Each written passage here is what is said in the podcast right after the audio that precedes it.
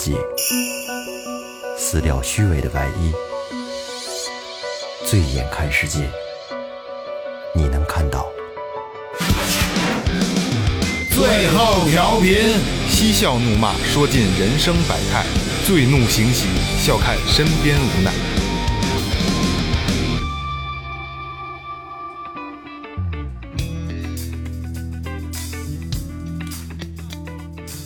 听众朋友们，大家好，这里是最后调频，我是你们的老朋友王。哎，好吧，我是你们老朋友，你怎么也老朋友？不是老朋友，你是 second？我怎么说呢？对，大家好，我是二哥，A.K.A. Second Bro。怎么还这还能忘呢？啊，你这好爸给我打扰的。大家好，老岳。哎，大家好，来了。哎，咱们先说前面啊，微博搜索最后调频，微信搜索最后 FM，公众小有公众号有什么有的公众号的上期就是我说的啊？是吗？啊，你换换一个？不是，不是，不不，那就不不不一定保证上一期跟这期是挨着的呀，对吧？公众号里有很多我们节目提前发的一些预告啊，一些精彩的节目，我们会在这个公众号里发预告。同时呢，往前翻啊，能看到我们一些出去玩的照片、视频，还有生活中的一些这个影像资料。哎，然后同时呢，如果想支持最后调频，可以进行影像资料，音容笑貌是吧？可以进行呃一些这个经济上的打赏啊，支持。哎，嗯，可以留言，留言，这个最后的就最重要了啊！对，留言给您念出来。哎，就就就是你今天这套说辞啊，就感觉不一样啊。你要说就是，哎，我们有一个打赏通道什么这个那个的，是我们心贴心的交流，就这么说吧，感觉还挺傲气的。但你刚才说这个经济上的支持，感觉咱们 真挺需要接济的这感觉，可不嘛？对对，这个这个打赏通道，这个心连着心啊，还有这个周边产品啊，然后还是我要说的，最后摩托队儿，我不知道这期节目上的时候，最后摩托队儿已经活动没活动啊？然后尽快组织最后摩托队儿的活动啊，因为北京最近又又开始了，所以。严了，需要得需要延期了啊！需要延期。来，咱们这个言归正传啊，今天聊聊巧合。嗯，就是我们我们生活当中有无数的巧合，因为你我你看咱们三十多岁，就临临近四十岁，将近四四十年的这个生活，这个这个这个时时光啊，我们有无数的巧合，没错。但是咱们的所遇见的巧合都是太。太普通了，正常巧合，就是太普通，或者是不值得被记录下来。对对对，可能就是我给雷哥打电话，雷哥正给我打呢，我们俩同时正在呼叫中，对吧？对，或者我们俩同时给一姑娘打，就怎么也打不进去。对对对，然后这姑娘姑娘姑娘电话是通的，实际 其实给我打的。操，太他妈乱了！我说这种都算巧合，因为而且这东西就是我觉得一说大家都能明白，因为巧合真是太多了，嗯，对吧？就跟二哥今天我们在我们开玩笑说，就是我来的时候永远都不在，我不来你肯定在，就是这个劲儿，都是其实都是巧合，嗯。但是今天最后调频要聊的呢，是在历史上比较比较比较有名的巧合，嗯，就是巧的不能再巧的合了，是吧？嗯，就是呃，在我看来，在我们在我们几个人看来，就是。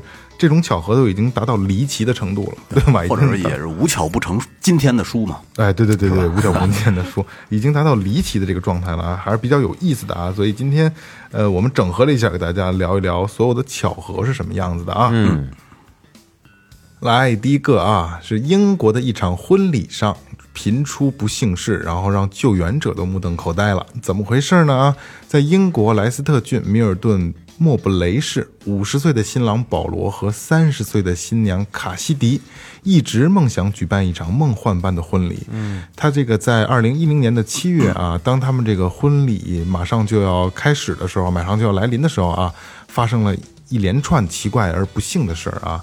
首先，他的伴郎生病了，嗯，然后他的老婆婆呢晕倒了，一名客人在接又接到了这个他父亲的一个死讯。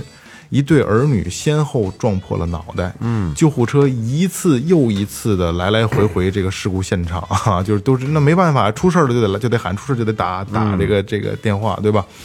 然后这个卡西迪夫妇的婚礼也被人形容为英国最倒霉的婚礼，太丧了，这太丧了啊！其实这个吧，巧合的还算比较浅，嗯，因为就是很有可能因为。呃，可能磁场的缘故、天气的缘故，对，让老年人出出现问题而且呀，这个是一老夫少妻，你没发现吗？啊。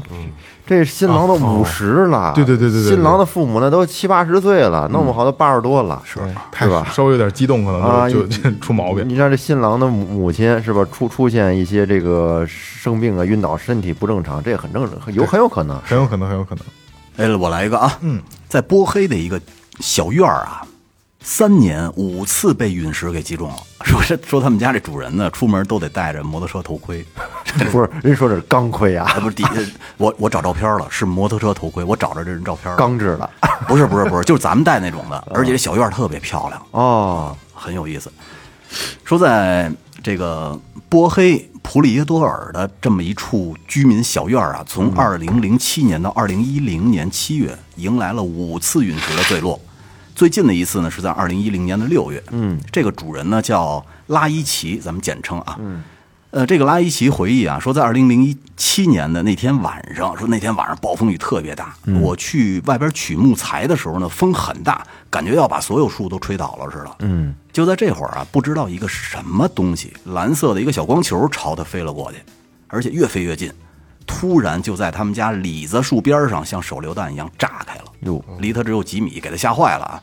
他当时想的就是可能谁谁去袭击他了，嗯，所以他跑回了屋子，赶紧把警察和邻居都叫出来了。我不知道人家叫邻居干什么嗯，那您来瞧瞧，啊。后来呢，经过多方面的证实呢，发现这个蓝色的光球其实就是一个陨石，哦，陨石掉到他们家要这么说，那光球不大，不大。就是一个小玻璃球似的陨，石掉下来都不大了，是吧都？不大。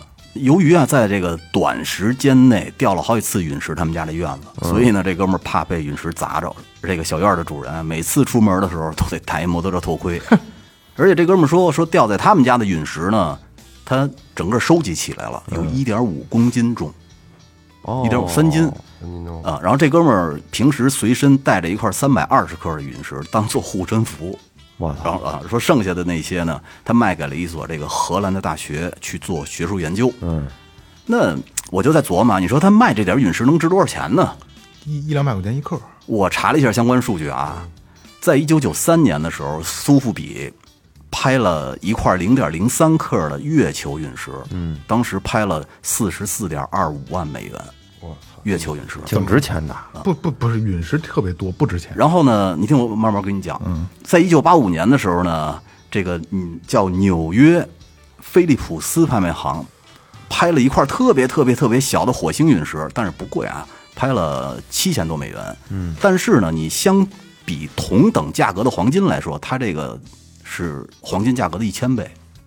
然后后来呢，我查了一下，就是说这个陨石啊，其实呢大致可以分为石陨石和铁陨石。嗯，石陨石一般很便宜，几十块钱一克。铁陨石便宜吧？石陨石，石陨石，但是铁陨石的价格呢，你像比如比如说火星陨石这种类型的，它可以从它的这个这个成分能测算出来，一般在五到八万一克，这很夸张。不这这不是这可能很有可能就是月球跟火星或者就是有指定恒星的这个，对对对对对它是贵的，但是但是现在市面上卖的陨石非常非常便宜，非常便宜。嗯，然后呢，说这个在咱们国家呀，呃，有购买记录的最贵的一块陨石，叫做黑宝绿陨石。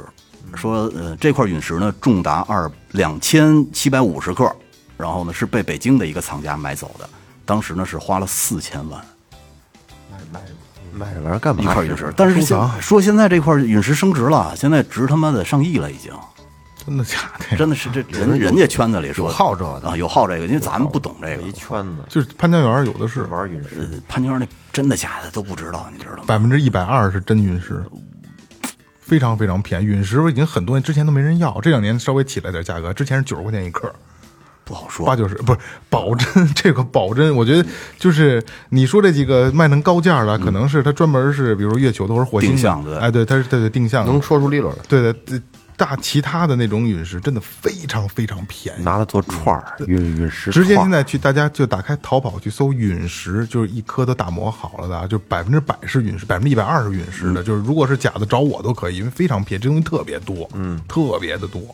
然后，但是不不不，我跟你说啊，特别离谱的一个，就是在二零一三年的时候啊，乌鲁木齐有一块拳头大的铁陨石，嗯，我不知道是什么星球的，当时标价是八千万，很离谱，可能是有科学研究价值的那种。哦有有可能吧？是吧有可能。然后咱们继续说这个这个拉伊奇啊，拉伊奇因为他们家这个院子不是经常被陨石光顾嘛，嗯，然后他就在这个院子里边建立了一座叫陨石纪念碑，这个呃碑的名字上面写的叫宇宙的眼泪，嗯嗯，他说呀，这个总会有一天呢，他这块儿会成为陨石圣地，嗯他们家小院子是不是有特殊磁场？呃陨石就是好往他那儿反正，挺他们家院子特漂亮，大家可以上网搜一下，就跟磁铁吸铁似的，非常的漂亮。哎，那啊，这有可能是？吧？那我问你们啊，这个陨石和彗星有什么区别？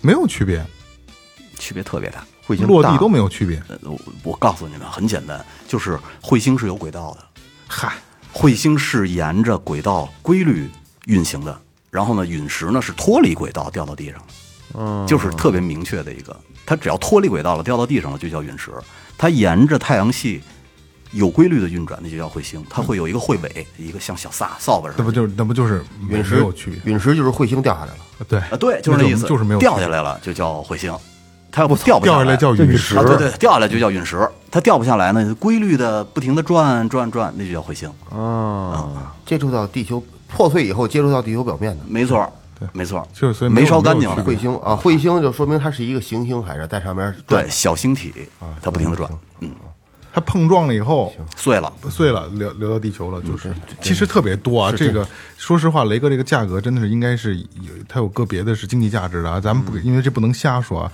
陨石真的很便宜啊，就是到没人要的地步啊，真的真的。嗯其实大家可以搜一个公众号，新疆的那哥们特别厉害，叫陨石猎人。我其实看过他很多的这这这个文案，有贵陨石。那肯定有贵的，有啊有有研究价值，但是是大多数的流向市场特别多，真的特别的多，你想象不到的多，真的。因为前两天还有朋友问我说，这陨石这东西应该挺牛逼的，我说不牛逼，你就潘家园十里河都，你只要每一个山都能找着我我朋友。圈也有做着各种手势，但我老觉得那鸡巴东西有点扯淡。我告诉你，百分之百真，百分之百真，这有科学鉴定方法是吗？对，含铁含镍就这么简单，哦，嗯是不是有辐射呀？没有没有，含铁含镍就这么简单。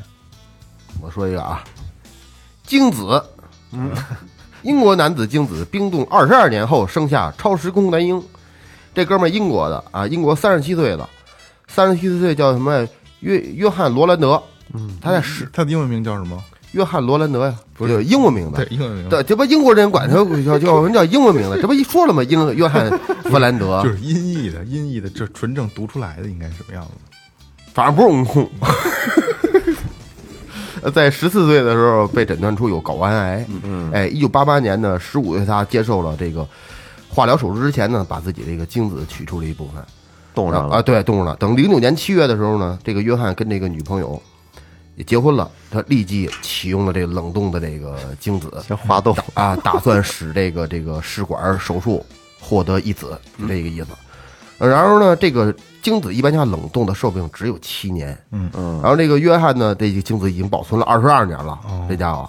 但是令人惊喜的是，他媳妇儿能有了，怀上了。嗯，当时我想，我说这个应该是考虑考虑，出生之后换一换 DNA，我操，是不是是不是啊？戴了帽子啊，对对对，扣戴了帽的这有有这嫌疑。呃，最终在一零年六月生下了一名健康的儿子，叫约瑟夫。嗯，哎，根据这个医学专家称，用二十二年前的这个冷冻精子成功怀孕怀孕的，呃，生子，这创造了英国这个历史的奇迹啊！世界上最最最那什么的是最牛逼的是啊，是美国二十八年，哇，美国冻二十八年都能出来了，所以其实这个看似无奇，但是实际上你想，这是一一名来自一九八八年的时空男孩，哦，他是一枚一九八八年的这个精对子，对。对，然后在二零一零年的时候出的生，倍儿大，倍儿大倍儿大。人儿人儿人儿人儿小倍儿大倍儿大，估计人英国人也不吝这个。不过这个挺牛逼的，因为他这这呃时效值是七年是吧？他这能到二十多年也凑合了。嗯，八八年射出来的，我有一零年一零年才发芽，好家伙！打的这个富裕量大，我都他妈黄了，黄了。对那那你说咱们正常的这自己的这种出来之后放冰箱里面冷冻管用吗？没戏。没那什么氮氮气的，叫氮氧的，你知道吗？搁里哦，专业的冷冻，专业的，但是你你拿出来搁搁一水饺子，或搁外头拿零下是二十度风，它那好像风吹一下，好像是瞬间都就瞬间怎么样，然后氮氧，然后它是液氮是吧？让它呃冻住，但是还保留活性。哦，他们反正据说是这个，你岁数越年轻，精子质量是越高的，瞬间就把蛋给蛋给冻上了。不好用。来，咱往下一个啊。我要说的这个呢，是一个非常罕见的巧合，它这个就关于双胞胎的一个事件。嗯，就是在英国呀，有一对夫妻，他们呢生有一对双胞胎。这个双胞胎吧，它和一般的双胞胎不一样，它是一对黑白双胞胎。哎，它不是说孩子长得跟熊猫似的啊，就是说这两这两个孩子，它是一个黑皮肤，一个白皮肤。异卵了是吧？哎，一个随他，一个随他。哎这两口子是俩黑人，俩白人啊，两个白人，哦，俩白啊人两个白人生出来一个白色的，一个黑色的。基因变异了，然后这对姐妹呢，被称为奥利奥姐妹，在这个网络上迅速走红走红了。就是这个同卵双胞胎啊，应该是就是完全一样的，嗯，就基本上就跟复制粘贴的似的。可是呢，就这对姐妹，她这个肤色不同是怎么回事呢？这两个孩子出生时候，他们的眼睛都是很漂亮的蓝色，但是有一个是金发白皮肤，另一个是黑发黑皮肤。后来，而且随着这两个姐妹俩的长大呢，她们的肤色演变也是更加明显。就是对于这个事情的出现呢，其实也不是没有没有理由的，并不是说怀疑他们的 DNA 或者说他们父亲是怎么怎么样的，就是这对双胞胎啊，他们的爸妈两个本身就是混血儿，哦，哎，他们还是有黑基因他们的父母都是各自一个白人母亲和一个黑人父亲。要我说，我不可能说俩白人俩纯白人生出一黑人，这不是对。对是吧？要捏黑一白也有可能是一样一个，你这俩白人，我操，这就出来谁谁谁谁不怀疑？对，这相当于其其实是隔代遗传，然后把把这个两个孩子就是各染成了一个颜色。嗯，你看啊，虽然他五官长得特像，但是这个肤色不一样，也让人很多人看不出他们是双胞胎来。对，哦，就异卵嘛，就连他们那个上上学的时候，老师老师都分分不出来，要不是说父母告诉老师，老师根本就不知道。还有我跟你说一下，就是说这个关于双胞胎呀，它分同卵和异卵。嗯，同卵就是说一炮进去的，对一一泡进去的，然后呢，两个孩子是基本上完全一样的。同卵就是在一个卵子里边儿，一个精子进哦两个精子进到了一个卵子里，是是吧？对，那异卵呢，就是两个卵子和两个精子两个精子结合，对这是异卵双胞胎。还有就是说，一般就是说，年轻的妇女岁数越小，像产生这种双胞胎的几率也就越小。就有统计说，每一千个出生的婴儿大概有三个吧，三个双胞胎这不是。也是有基因的吗？基家家族基因里带双胞胎基因，这好像是跟基因有关。还有说，就是岁数大的妇女，三十到四十岁的妇女吧，大概每一千个出生的婴儿有十四个是异卵双胞胎。还有就是说，亚洲人很少生异卵双胞胎，黑人比较多。哦但我有一个问题啊，你帮我想想，嗯，就比如说一个黑人跟一个白人，嗯，他有可能出来是俩，出一个出出来生出一个孩子啊，嗯，这孩子可能会是白人，你看男对。也，你看男方是黑还是女方黑？也有可能会是黑人吧，有可能。不是就甭管是男是女，就是说他俩人甭管怎么结合，是有可能吧，有有有可能白，也有可能，那有没有取中间是灰色的。呀？其实已经取了，那黑人也不会那么黑，对，那白人也不会那么白，对喽，你你二那个二哥那就差不多雷哥这色儿，你想，威威尔史密斯，威尔史密斯他其实就不是纯黑人，哦，但他父母有有纯黑人，有谁这样？我觉得他就是有可能是不是串串过若干代以后的黑人，嗯，他不算纯黑人，正经的那种非洲黑人，比如说什么这个磨砂黑、钢都他妈，起亮啊，对对，那大厚嘴唇，你根本看不出好看来。但威尔史密斯还挺帅的，对，没法嘴就撅着，大腿史密斯唇不是厚啊啊，对对对，是有这种情情况是吧？那那你说那还是看他爹，对，不一定吗？不一定。嗯你看，不一定，你看刚才这个，他他父母是分别一个白人一个黑人，生出来这孩子是白人，但是下一代可能有黑人。嗯但是据说黑人的基因特别强大。就是我就是我我特别长我就是我现在就是这个脑容量不太够啊。我如果我没记错的话，孩子更容易随妈颜色上。如果我没记错对啊，你可以看，就是白人小孩，你你跟了一个黑人，啊，你生出来的孩子黑的几率特别高。嗯，嗯，男男的是白人，或者男的是黄种皮肤人，女的女方是黑人，生出来就是就黑，就黑，看女方的占占比比较大。我印印象中是啊，嗯，但是没就是调不出来了，有点儿。不一样的人，不一样的人种，我这挺牛逼的，实际上挺有意思，挺挺挺刺激是吧挺？刺激的，人人家挺刺激的，就换一色儿。嗯但人种学是其实是被被全世界排斥的一个学问。嗯，这应该不区分，就但那会儿希特勒不就就是优优等生 We are the 啊，优这个人种人种灭绝论嘛，就是这这这这这个排斥不了，实话排斥不了。就是你劣等劣等民族、劣等人种就应该死，优等人种人种就应该欺负你们家的。他他哪儿牛逼？怎么就优等了？不是，这就跟他觉得嘛不，这就跟灭霸的理论似的嘛，对吧？嗯，这就所谓的叫社会、啊对社会达尔文体系，嗯，就是适者生存，弱肉强食，我强，你们家就是弱的，我就应该那弄死。那你让我自然自然生生生长，你也别他妈剥夺我这个权利、啊，生存的权利那有点孙子了，那得干他。是啊，希特勒鼻子开子一朵胡子，操，给他薅了。来啊，下一个啊，英国的事儿啊。刚才岳哥那个就是比较罕见的啊，其实其哎，实又回到英国了，呃又回到英国了。然后我这个比较神奇的是二十七万分之一的概率，嗯，这个其实很高了，二十七万分之一是吧？呃，英国祖孙三代同一天生日，哟，啊，这这个概率是二十七万分之一，嗯，全球啊。简单说一下啊，英国埃塞克斯郡罗姆福德市福克斯一家，福这这这这一家叫福克斯啊，姓福克斯。福克斯一家祖孙三代人于二零一零年五月打破了一项极为罕见的概率啊，就是六十一岁的爷爷哈里福克斯，三十五岁的儿子里福克斯和刚出生的孙子本杰明福克斯生日都在一天，五月八号。嗯，然后据这个，这就是他这项概率啊，据数学图据数学家这个这个这个称啊，一家祖孙三代人的生日在同一天的概率非常低，大约为大约为二十七万两千九百一十分之一的概率。这个这个真的很巧合了，这个事儿。这个也有好也不好，大家一块儿庆祝生日，但是他少了好几个节，嗯，对吧？而且少了好几次作为这家庭的其他人，就会会买，在这一天买了好几次，买好多次礼物。但是也少了很多次吃蛋糕的机会。但是就这咱们说的都是好的事儿啊。如果比如说爷爷，嗯，最老的这个去世了，嗯，这父子过怎么过生日，对吧？很难过生日。对，嗯，其实要反推一下，生日同一天，那也就是不是说明他们的这个怀孕的日期是同一天？两码事儿，不是不是两码事儿两码事儿。两真两码事儿，受孕的，反正接近，接对吧相对接近正，接近，基本种的时间都差不多。对，反正接近。都是那一个月份，都是那一个月份的事儿。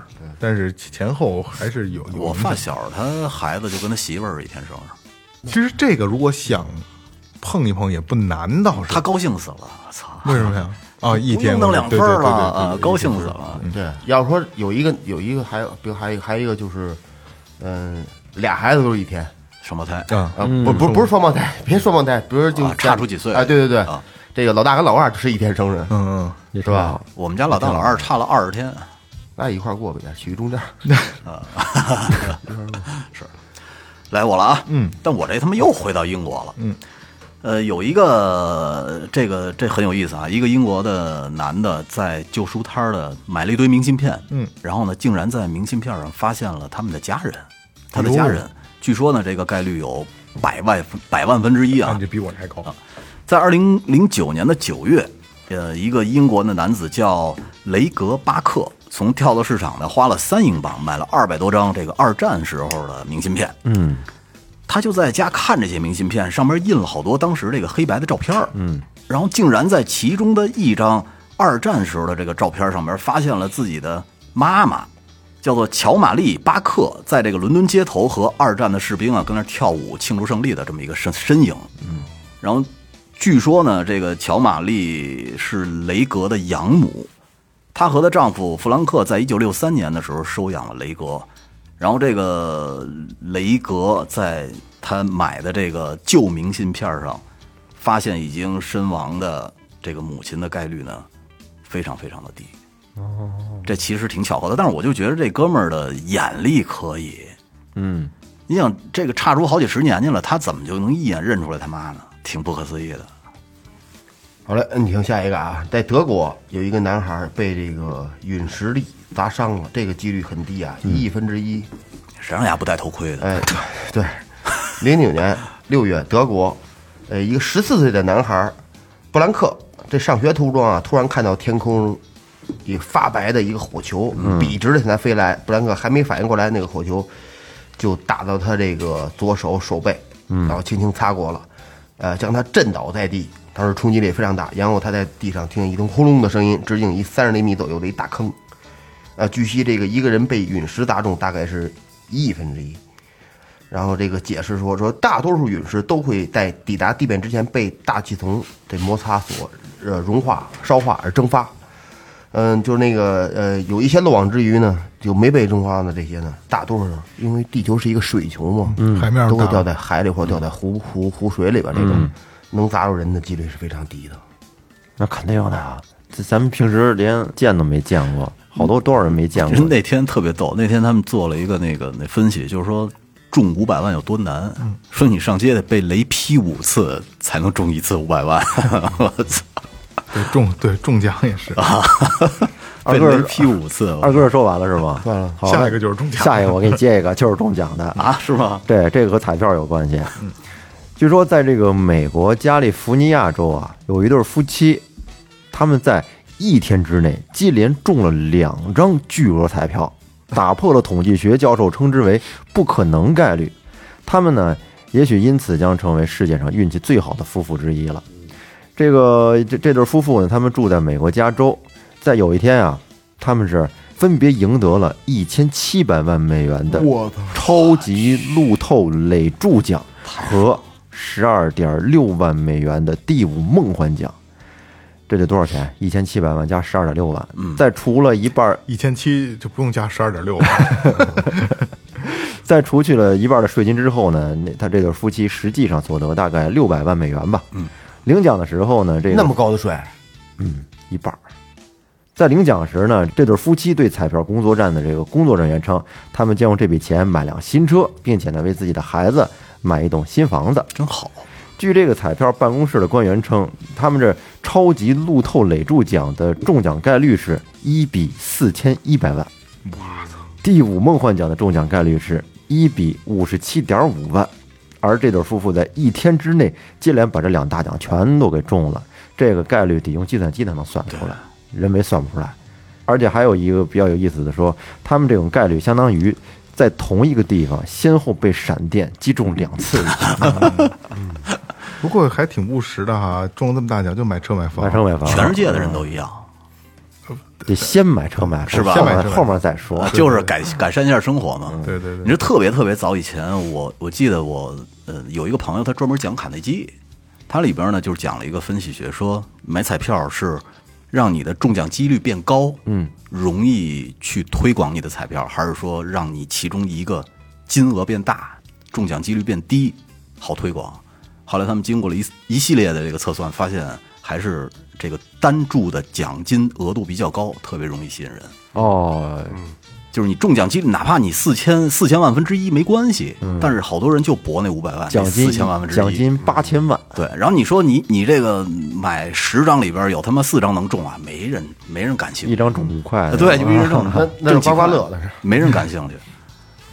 来啊，下一个，下一个比较神奇了啊，虽然可能概率并没有那么的高，但是比较有意思的啊。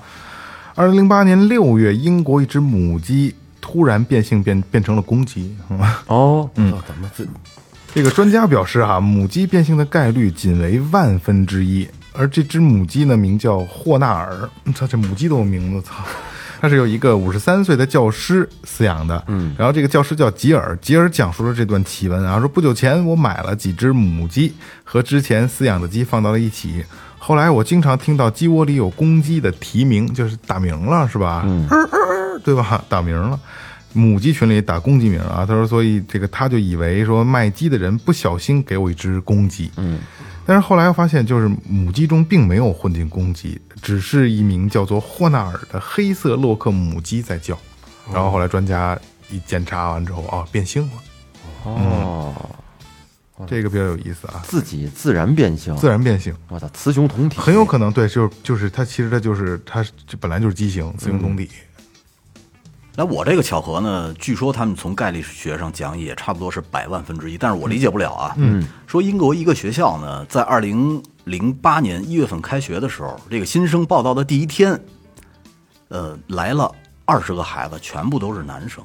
嗯，然后这个校长呢说他自己当了十六年的校长了，而且当了很多年的老师，也就是说从从业这个教育行业可能几十年了，他从来没见过这种事儿。嗯，但是这个我觉得让咱们听没什么。二一一一届新生才二十人，操！太少了啊。是啊，二十人，然后全是男生又怎么了？对，但是可能在人家那个那种人口少的国家里边就不可思议。是怎么会没有女孩的这一届？就是啊，而且不是说现在不是这个男孩儿的这个这个概率比较比较高嘛？说都过多少年之后，男孩儿可能娶不上媳妇儿嘛，因为女孩儿太少了，女孩儿越来越少对，所以以后可能这种事儿很很容易发生，哦，也是哈。很容易发生啊。这个听啊，这个女子连续打出了六个双环的，概率也在万亿分之一，好像那太那太几率太太那什么了。一零年二月，英国，呃，这一位女子啊，在这个买了一盒装个装着呃装了六个的这个鸡蛋，一盒一半打吧，这个啊，然后她呢回家就开始打这鸡蛋，这六个打开之后全都是双黄蛋，嗯，一般情况下，一个蛋啊，你打出来双黄这的千分之一，嗯，而在一盒里边六个装的这种几率，不可思议的万亿分之一，嗯，很低的这种几率。这个我操，我都他妈怀疑它的真假，真的，你打，盒咱们就你打出打出来过，你打出来不是这个，我觉得特别正常。为什么这么说呀？我奶奶经历过这个，我奶奶从小就给我讲，说我二爷爷是一个特别操蛋的人。为什么这么说呢？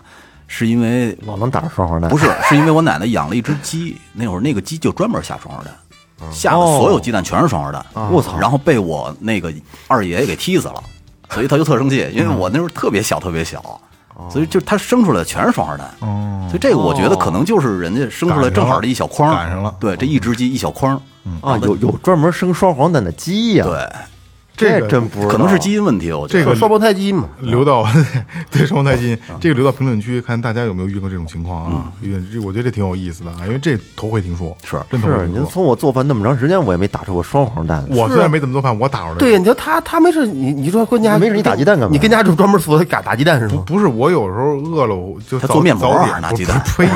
我早早起会自己煎个鸡蛋什么的。呵家伙，但是那个双黄蛋双黄蛋还大大小都不一样，对，它黄特小，嗯对，啊，鸡蛋会稍微长一点点儿，感觉。没有没有，我觉得就是正，可能可能也是没有什么对比，我觉得很正常。好吃吗？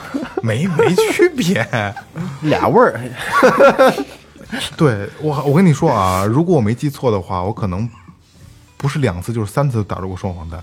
是吗？嗯，我打过一次，这帮老外真没见识。嗯，牛大了，这怎么什么跟牛大了？咱咱没打出来过。来，下面我给大家说一个啊，这个呀有点离奇了。嗯，我要说的是一个女人，很少有人能像她这么倒霉。她在一生当中遭遇过三次灾难性的沉船事件，但是呢，又很少有人像她这么幸运，就是这三次海难中她都没死。所以说，她有一个外号，被誉为是永不沉没的女人。我跟你说说这个女人啊，很了不起。这个女人她叫杰索普，一八八七年出生的，在阿根廷。可以说，从她出生那一刻起，她就是一个非常幸运的孩子，因为她家里边兄弟姐妹一共有九个，只存活了六个，她就是那六分之一。在六岁的时候呢，杰索普患上了严重的肺结核，医生说这孩子没救了，也治不好啊，父母基本上就含泪放弃这孩子了。可是没想到，这个小杰索普呢，却奇迹般的人活下来了。后来在他十六岁那年，父亲因病突然去世了。之后呢，一家人便搬搬到了英国，开始新生活。到了英国之后，这杰索普在一家修道院的学校读书，然后呢，放学之后就由他照顾妹妹，而他的母亲则是在轮船上担任乘务员。后来这母亲生病病倒了，这个杰索普也就被迫辍学。他为了养家糊口呢，就随着母亲，嗯，也也成为了英国皇家游轮奥林匹克号的乘务员。在一九一一年的时候，这奥林匹克号游轮在海上正航行呢，突然就与一艘英国军舰意外相撞了。这个船头损坏特别严重，但是呢，这个奥林匹克号坚持在船沉之前返回了这港口，杰索普也因此捡回了一条命，没死。够悬的，哎，这是第一次。第二次呢，就是在他这个奥林匹克号撞船意外发生后的半年时间，在一九一二年四月，当时二十四岁的杰佐普登上了奥林匹克号的姐妹船，也就是著名的泰坦尼克号。哇，铁铁达尼，铁达尼，铁达尼 啊，开始了他的首次航行。可没想到，他登上这船的四天之后，被誉为永不沉没的铁达尼撞上了冰山，并且在两个小时之后沉没，又沉了。这就是著名的那个，就是咱电影里看的那个，嗯，他就是当时船上的一个人。在这场惨烈的震惊世界的海难之后呢，在这个杰索普后来的回忆中啊，就是提到了他是怎么逃出来的呢？而且他这段经历后来也被写入了电影里边。嗯，就是由于当当时呢，因为船上的很多乘客嘛，他不懂英语，没有办法听从这船员的指挥和安排。嗯，当时这个杰索普就起到了一个非常关键的作用，就是因为一开始啊，没人敢登救登上这救生艇。哎，这个杰索普他听得懂英英文呢，他就率先登上了救生艇，做给其他乘客打个样，论学好英语的重要性，是吧？这关键时刻救命啊！是接着他就不断的就帮助这个妇女和儿童爬上救生艇，直到第二天早晨，杰索普等人才被前来营救的船只给救出来。当时铁达尼沉船事故共造成一千五百一十七人死亡，然后呢，这个杰索普与其他的七百零九人成为了这次海难的幸存者。哎呦，两次海难这是又没死啊！嗯，搁一般的人来说，职业生涯遇上两次这种要命的事件，可能就辞职，真不就不干了。虚了。对吧？但是他他并没有因此退出航海界。后来在这第一次世界大战期间，杰索普成为英国红十字会的一名护士。哦，哎，在一九一六年，也就没过两年嘛，杰索普又接到任务，这个又开始了在英国皇家海军不列颠尼克号的航行工作。又得出海。哎，这是一名医院船，用于在海上收容、医治，并且这个救治一些伤员。嗯嗯嗯，接下来的事儿呢，这这就可能大家也能猜到了。嗯，这个船行至爱琴海时撞上了深海鱼雷，嗯，船身损毁严重，在五十五分钟内，这船就迅速的沉了。而当时的杰索普，他虽然坐上救生艇了，但是在这个沉船当时引力巨大呀，他差点被船尾的这个螺旋桨给吸住了，给绞了，差点给绞了。当时还是情急之下，他从救生艇里给跳下来了。但是呢，在跳水的过程当中，他还撞到了头部，但是最终他是顺利得救了。后来在几年以后，这个杰索普他老老觉得头疼，嗯，去看医生才知道，当时他那那天跳船那天，他这个头骨已经骨折了，骨折好多年，吼着好多年，但是到现在也是一直没什么事儿啊，平安无恙，反正也算是一个奇迹了吧。奇迹。大难大难三次不死，必有巨大还有第四回吗？第四回没有了。最终呢，这个杰索普呢，在一九七一年因为心脏衰竭离开人世，享年八十四岁。我去！死坎儿上了。哎，你知道你说完这个人，我想起谁来？海明威，嗯，坠机两次，然后身上有二百多片弹片儿，然后人还活到六十多岁，这真是属于命硬，坠机两次没死，这绝对比比了。就是这个阎王不叫你死，就是你生死簿上还没到他时候呢，不收不收你 是吧？嗯，哎，那我来讲一个这个很有意思的巧合啊，就是林肯和肯尼迪之间的这么一个奇怪巧合。你看，林肯呢是美国的第十六任总统，然后肯尼迪呢是第三十五位总统，但是这两位总统啊，有许多令人难以置信的巧合，因为在他们俩死的时候呢，都是脑后后脑中枪死的，嗯，而且呢是同样死在了星星期五，然后他们在各自被枪杀的这个现场呢，都有妻子和另外的一对夫妇陪伴着。哦，对，但是还不止如此啊，他们还都各自有四个孩子，哎，这有点意思。然后，但是说到这儿啊，很多就是这个懂历史的人可能就说了，说不对，说这个约翰肯尼迪不是应该只有俩孩子才对吗？嗯，严格上来说啊，他其实是有四个孩子，嗯，叫呃卡罗琳、小约翰、帕克里克和阿拉贝拉。但是呢，这个阿拉贝拉在出生的时候就已经死了，哦，我估计是难产呀、没没长之类的。没长大嗯，然后帕克里克是在两岁的时候，也是因为各种的出生时候的并发症死了，所以呢，其实他还是有四个孩子。嗯。然后好多人呢觉得，我操，那这个这这有四个孩子，这也不算什么。就这些，如果还不够让你们震惊的话，那我再继续往下来。这个林肯在死的时候呢，是死在了福特剧院里边。嗯嗯。然后肯尼迪死的时候呢，是死在了福特车里边。都死福特哦都，都都跟福特有关系，都他妈跟福特有关系，这其实很巧合了，已经。嗯啊，还真是啊。对，这两个是比较大家比较熟知的啊，比较熟知的。但是其实关于肯尼迪啊，还有一个更传奇的故事，叫做肯尼迪魔咒。然后他们家十四位成员全部都是非正常死亡，据说呢跟这个玛丽莲梦露有有特别难以难以说清楚的这么一个关系。反正有机会咱们可以再细讲讲。不是说梦露是他妈间谍吗？下面我说一个比较巧合的事儿啊，嗯，嗯，小时候对这电影呢，我老是记不住他的名儿，嗯。但是我一说大家肯定知道，有一铁皮人儿。嗯。哦，我知绿道野仙踪。啊，对，有一铁皮人儿，有一有一小熊是什么？还是稻草人儿。啊，稻草人儿，对对对狮子。对对，一狮子，狮子，嗯，啊，绿野仙踪康巴康巴斯吧，还是叫什么？忘了，不是康巴斯是康巴康巴斯是魔表那个，不是康巴斯历险记啊？哦，康巴斯是魔表，这叫绿野仙踪，这是外国的。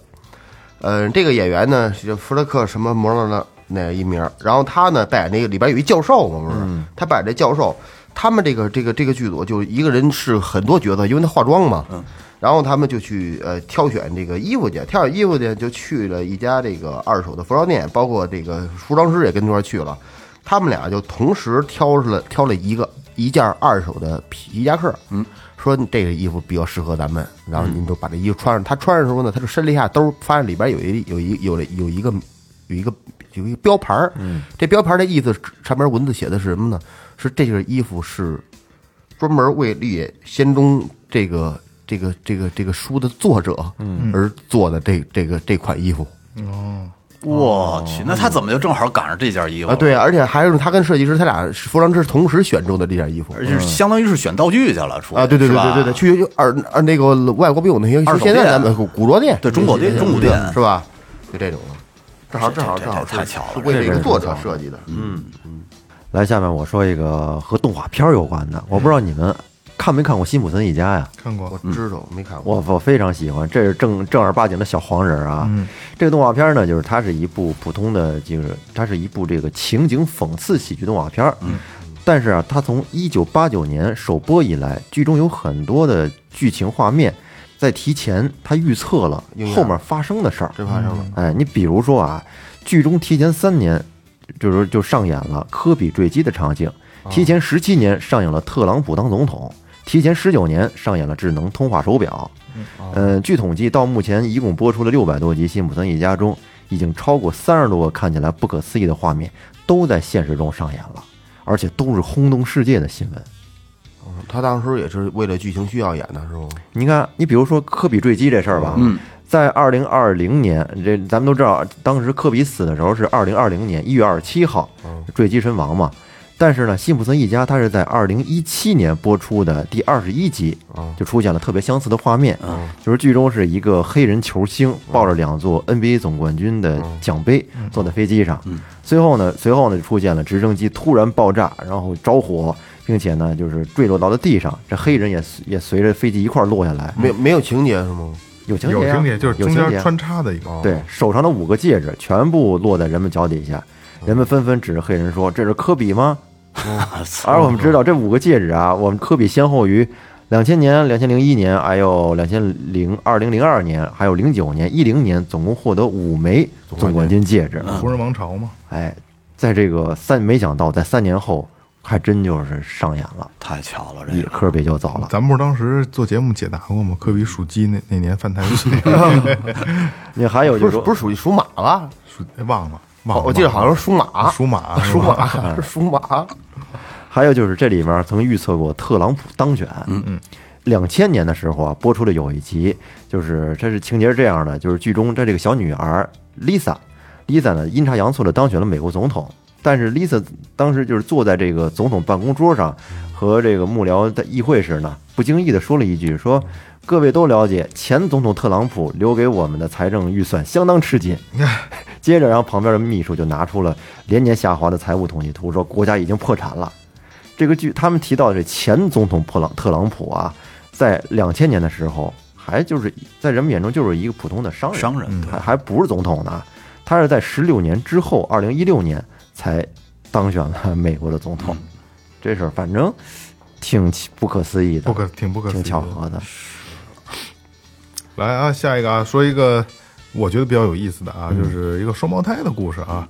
一对儿来自俄亥俄州的双胞胎在出生的时候就被分开了，但是他们彼此都不知道彼此的存在啊。但是有意思的是啊，就是相似之处极其之多啊。他们被分别领养后都被叫做詹姆斯这个名字啊，这个巧了，这个特别巧。然后长大了以后呢，这两这哥俩呢，一个是在做保安，另一个做了副警长，还都是跟这个安保类有有直接关系的啊。然后他们两个人呢，都娶了娶了一个名字叫做 Lida 的妻子，嘿，啊俩媳妇儿都叫 Lida，几率太低了。轴类都叫丽达，是吧？然后还有他们都各自有一个儿子。然后后来呢，两个人各自又分别养了一只叫托尼的狗。嘿，后来这两兄弟在同一时间，基本上在同一时间啊，都纷纷离婚了。离婚了以后呢，又各自找到了一名叫贝蒂的女孩结婚。这个名字也一样，我天哪！这个是这个巧合是非常有意思的啊，非常有意思。就为了区分大琳的、小琳达，大林的小林，大贝蒂小贝蒂，对对，贝蒂这个太巧了，真是。嗯。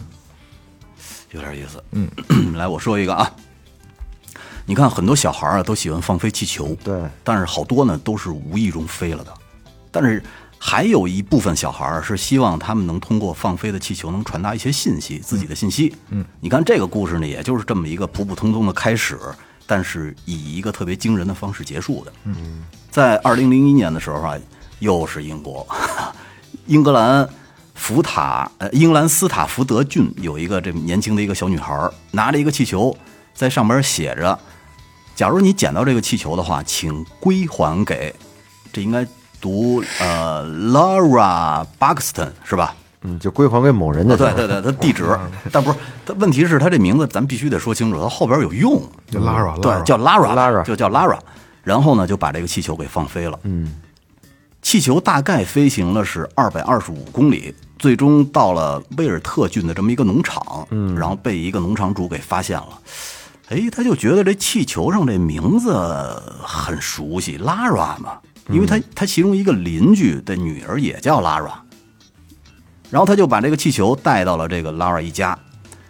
这个 Lara 一家收到这个气球以后呢，哎，觉得很有意思，就照着上边的地址，嗯，给放气球的那个叫 Lara 的小女孩写了一封信过去，并且呢，把这个故事原原本本地说了一遍。嗯，最终呢，这个父母们安排了两个 Lara 见面了。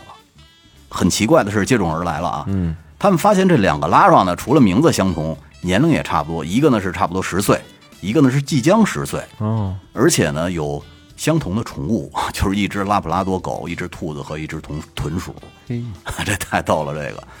呃，而且据说他们就是通过这次认识以后啊，维持了很多年朋友的关系。嗯，不是，我就觉得这三只宠物这太太不可理解了，这个。其实你你相信世界上有会有一个人和你是基本上名字也差不多，从事着一样的职业，长相也差不多，就是各种就是和你非常相似的人存在吗？存在啊。相信是吧？人家从概率学上讲，这东西应该是存在应。该会存在，对反正人拍照片拍着我挺像我的，是吧？我特早就在西还是在西街拍的，踢球的刘伟峰，在 马路上拍一人儿。我说正在我在外头玩呢，我说你什么回来的？我说我说就就人拍一人，那个诚心倒，其实知道不是我，那确实是是是有点有点相似，而且就在我们家离我们家有不到五公里的一地儿吧，嗯，有一个人跟我叫一模一样的名字，哦，同门同姓。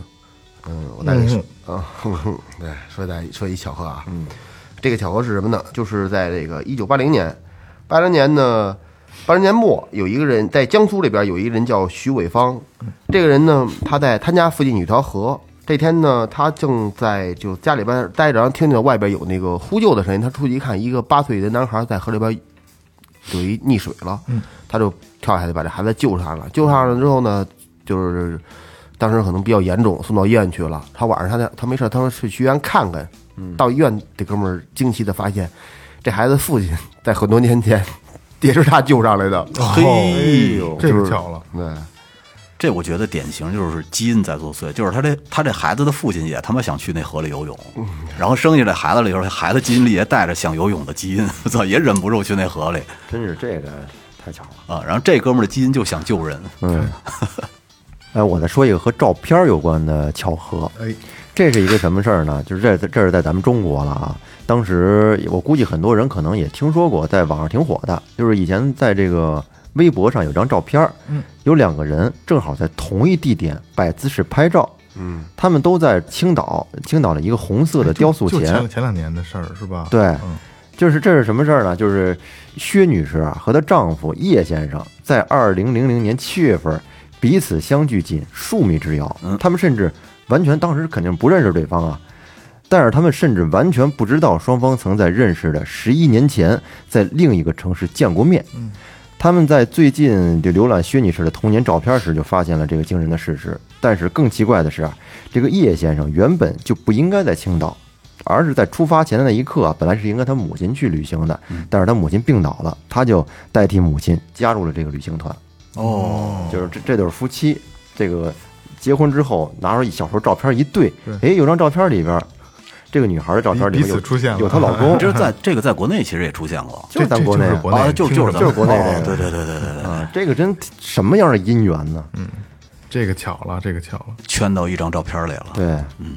来，我说一个，我个人认为今天所有的里边巧合性最大，而且是最有意思的啊，嗯。就是呃，有一个男孩叫亨利，他跟女友分手以后呢，女友非常难过的自杀了。然后这个女友的哥哥在非常气愤之下啊，在亨利他们家的花园里向亨利开了一枪，当时这这哥哥给妹妹报仇去了嘛，对吧？子弹擦伤了亨利的脸，然后嵌进了这他亨利他们家园子里的树里边了。嗯，然后呢，这这事儿就不了了之了，可能被人拦下来了啊，这就不咱就不知道了。在二十年后呢，亨利用炸药将树拔掉的时候呢，这颗子弹炸出来了，直接射中了亨利的脑袋，哎呦也就是这一颗子弹在二十年后把他给杀死了。啊，先让他啊，再让你消停了二十年，对再再再活泼二十年，这个我觉得特别狂真棒，这个特别狂这真太牛了，就证明他还是该死。就该让他死，而且被这颗子弹，，对，就得死在这颗子弹上。而且爆头，你看这个车祸有点离奇啊，和这大喷嚏也够离奇的。巧了巧了，巧了，巧了，巧了。在一九九六年的时候啊，有两辆车在深夜里相撞，嗯，而且呢，这个车祸很严重啊。警方发现这两辆车里边，这这这两个人，两个驾驶员竟然是一对夫妻，嗯。最初呢，这警方警察就怀疑两个人是不是是谋杀，或者是有自杀，有这么一个约定呢？就是同时出来对撞，然后呢，他们调查了一番，发现这两个人早就分开了数月了，或者是离婚数月了。哦，也就是呢，他们这两个人是不知道对方晚上同时开车出来，然后撞上了对方。的车巧了，。这个巧了，这个太巧了，这个是巧了。这俩是冤家，就不不是冤家不聚头，冤家路窄是吧？一直撞车，好，今天大概就是这些啊。其实还是有很多这种离奇巧合的故事，还挺多的啊。就像开头我说的，就是咱们活这么大岁数，所有的巧合我们都基本上都能遇见过了，能预见到的啊。当然，再有更多的可能会真的很离奇的。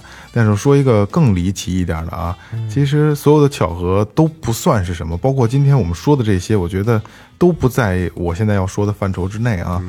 两个人相识相遇的概念是零点零四八七，嗯，就是我觉得这个概率更有意义一些，比起刚才咱们说的万分之一、千分之一的这些概率，我觉得相遇更不容易一些，所以彼此要珍惜，而且也要珍惜身边所有的人。这里是最后调频，感谢每一位听众，拜拜。拜拜拜拜。